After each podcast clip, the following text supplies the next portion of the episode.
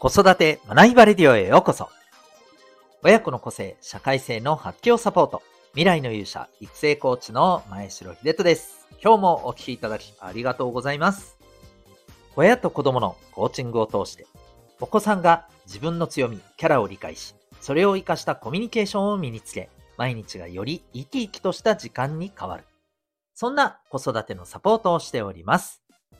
この放送では、共働き、子育て世代の皆さんに向けて、子育て、子供との関係や望むキャリア、生き方に向けた自身の答えを見つけるヒントを毎日お送りしております。さて、今日は第829回でございます。えー、相手、周りに合わせるというテーマでお送りしていきたいと思います。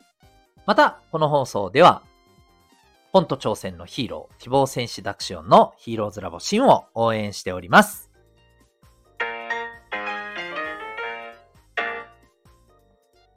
さて、今日はですね、えー、コミュニケーションや関係性といったことに、まあ、つながってくる、合わせるというお話でございます。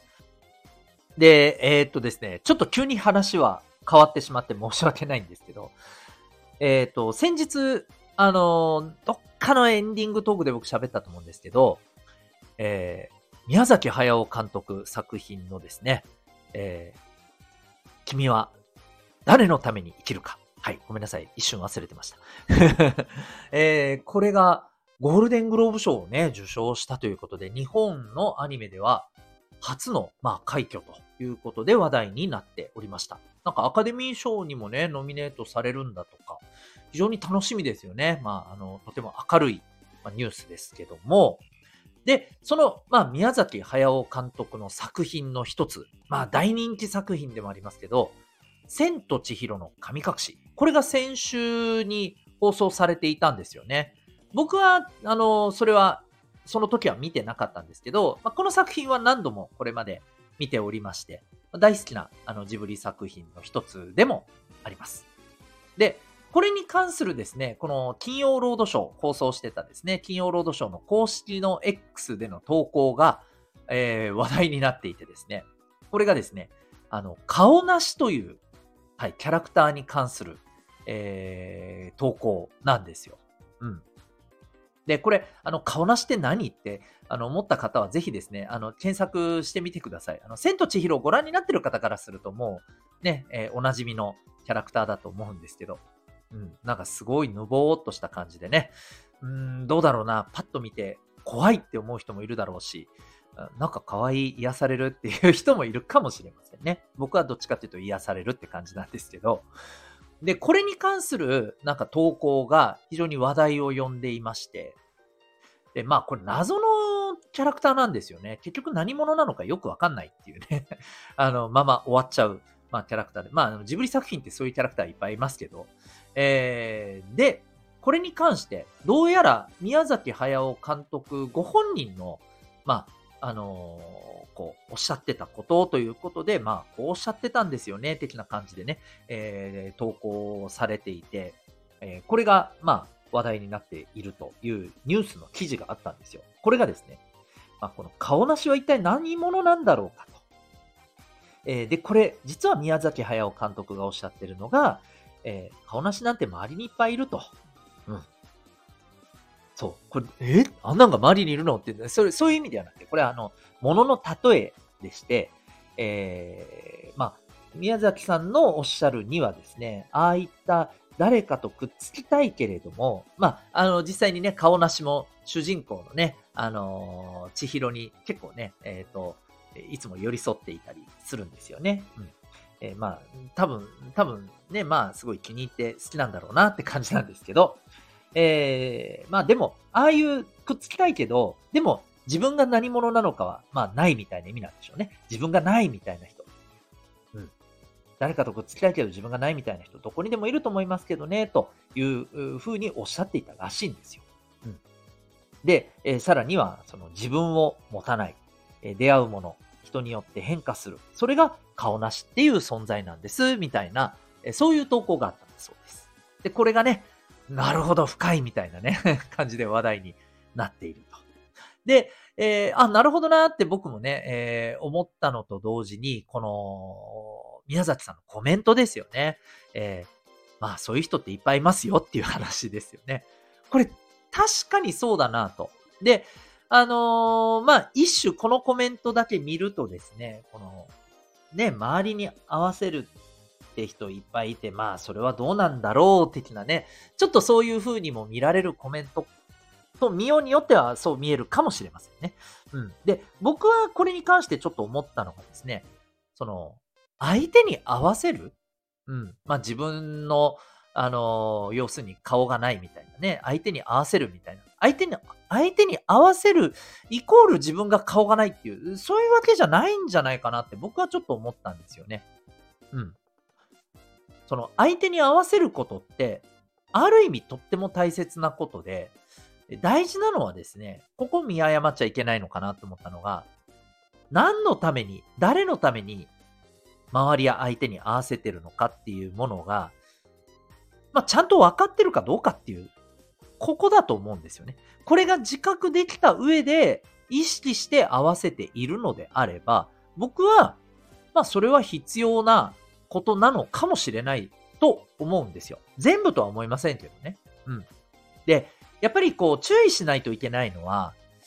もう本当にナチュラルにというか、あの、なんで合わせてるのかもわからないように、本当にコロコロコロコロ風緑のように、えー、周りに合わせている。うん。どこにだって、あ、そうだよね、そうだよねって。で、しかもそれをしている本人は、うーん、まあ、なんかもう本当に、ただその場に合わせてやっていると。うん。そこに、あ、ここは、本当は自分はちょっと違う風に思うけども、えー、ここはちょっと、うん、今のこの様子からして相手に合わせた方がいいなとか、そういうのが全くなくて、意識が全くなくて ごめんなさい。全くなくて、えー、ただただ、本当にね、コロコロと相手に合わせている。もしかしたらその場しのぎのためにかもしれませんし。うん。これがやっぱり注意しないといけないことであって、あの、合わせることそのものが僕は、あの、問題ではないと思うんですよ。ここはやっぱりね、えー、気をつけないといけないかなと。あの、相手に合わせるって、それは違うみたいなさ、そんな風にまあ言われるようなところもありますけど、僕は合わせることそのものがね、問題だとは思わないんですよね。はい。というわけで、えー、皆さんは、まあこの顔なしではありませんけど、相手に合わせる。ね、これって、えどう思われますでしょうか？ということで、今日は、えー、合わせるということについて、え、お話しさせていただきました。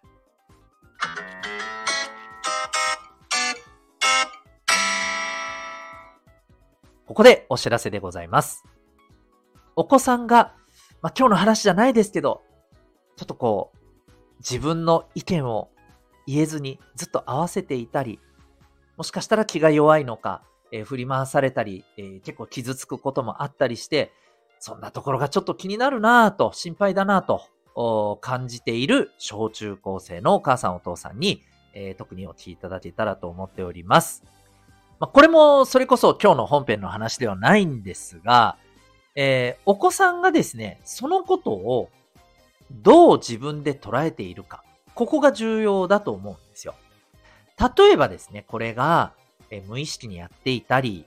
あるいは本意ではないんだけれども、うん、すごく我慢してですね、あの、しんどい思いをしてずっとそういう状況が続いているというのであれば、やっぱりこれはですね、えー、改善すべきところだと思います。で、まあ、改善していくために大事なのは、結局のところはですね、まあ、自分の考え方を変えていく。そして行動を変えていく。もう本当にそこにつきます。もちろん、ガラッと変えるのか、少しずつ変えるのか、これはお子さんの特性に合わせていくことが重要ですけども、やっぱりそういうアプローチが必要になります。ただ、これって、例えばですね、お母さんお父さんがこうしなさい。こうやったらいいよ。これでうまくいくんだったら、まあ、ね、世話ないですよね。そう簡単にいけば苦労はしないという話で、これがなかなか難しいわけです。これはお子さんがですね、自分自身でしっかりと受け止めて行動していくことがやっぱり重要なんです。そのためのサポート、アプローチとしておすすめなのが、B カラフルの親子コーチングプログラムセルフアクションコースでございます。このプログラムでは、えー、お子さんのコーチングセッションを通して、お子さんが自分自身としっかり向き合い、自分が本当はどう思ってるのか、どんな気持ちなのか、そしてどうしていきたいのか、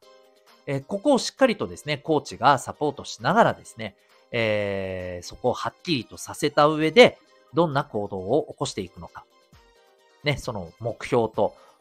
具体的な行動、取り組みというものを、えー、しっかりと作って、で、実際にそれを実践して、えー、その結果からまた学んで次の成長につなげる。はい。そんな、まあ、自己成長のマインドを育みながら、えー、自分の気持ちをしっかりとね、やっぱりこう、アウトプット、外に出せるような、そんなトレーニングを積んでいきます。また、さらにですね、このプログラムではですね、えー、必要に応じて人間関係に、えー、役立つ心理学であったり、成功の習慣だったり、お金の知識を学んだりですね。えー、さらには親御さんのコーチングを通して、親御さんから、えこのコーチング的な関わり方ができるようになる。つまり、家庭内外からお子さんの、まあ、自信と、え自主性、主体性を育んでいく、環境を作っていく、そんなプログラムなんですね。えこのプログラム、え6ヶ月から、まあ結構ね、あの、期間的にはお手軽な受講となっておりまして、えー、なんと、うちからリモートで受けることが可能でございます。ただし、えー、受講枠は非常に限られております。えー、興味がある方はですね、えー、ただいま、えー、個別の説明会、体験会募集しておりますので、概要欄のリンクからまずはウェブサイトご覧になってみてください。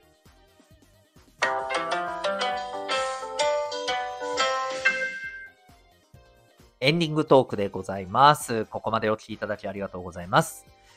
まあ、今日の、あの、本編にもありました、あの、宮崎駿さんの監督、宮崎駿さんの監督？日本語おかしいぞ。宮崎駿監督の、えー、作品に関してなんですけど、えっ、ー、と、今回のこの、えー、君は誰のために生きるか。これ、えっ、ー、と、風立ちぬ以来らしいんですね。なんかもっと作ってるイメージがめっちゃくちゃあって、風立ちぬっていつ見たっけ？だいぶ前だよねみたいなね、感じですけど、まあ、結構久しぶりのね、作品だったんですよね。ちなみに、風立ちぬもめちゃくちゃ良かった。めちゃくちゃ良かった。はい。というわけで、えー、なんか、これを機に、ちょっと、えー、久しぶりにジブリ作品見直してみようかなーなんてね、ちょっと思ったりしてます。というわけで、えー、最後までお聴きいただきありがとうございました。また次回の放送でお会いいたしましょう。学び大き一日を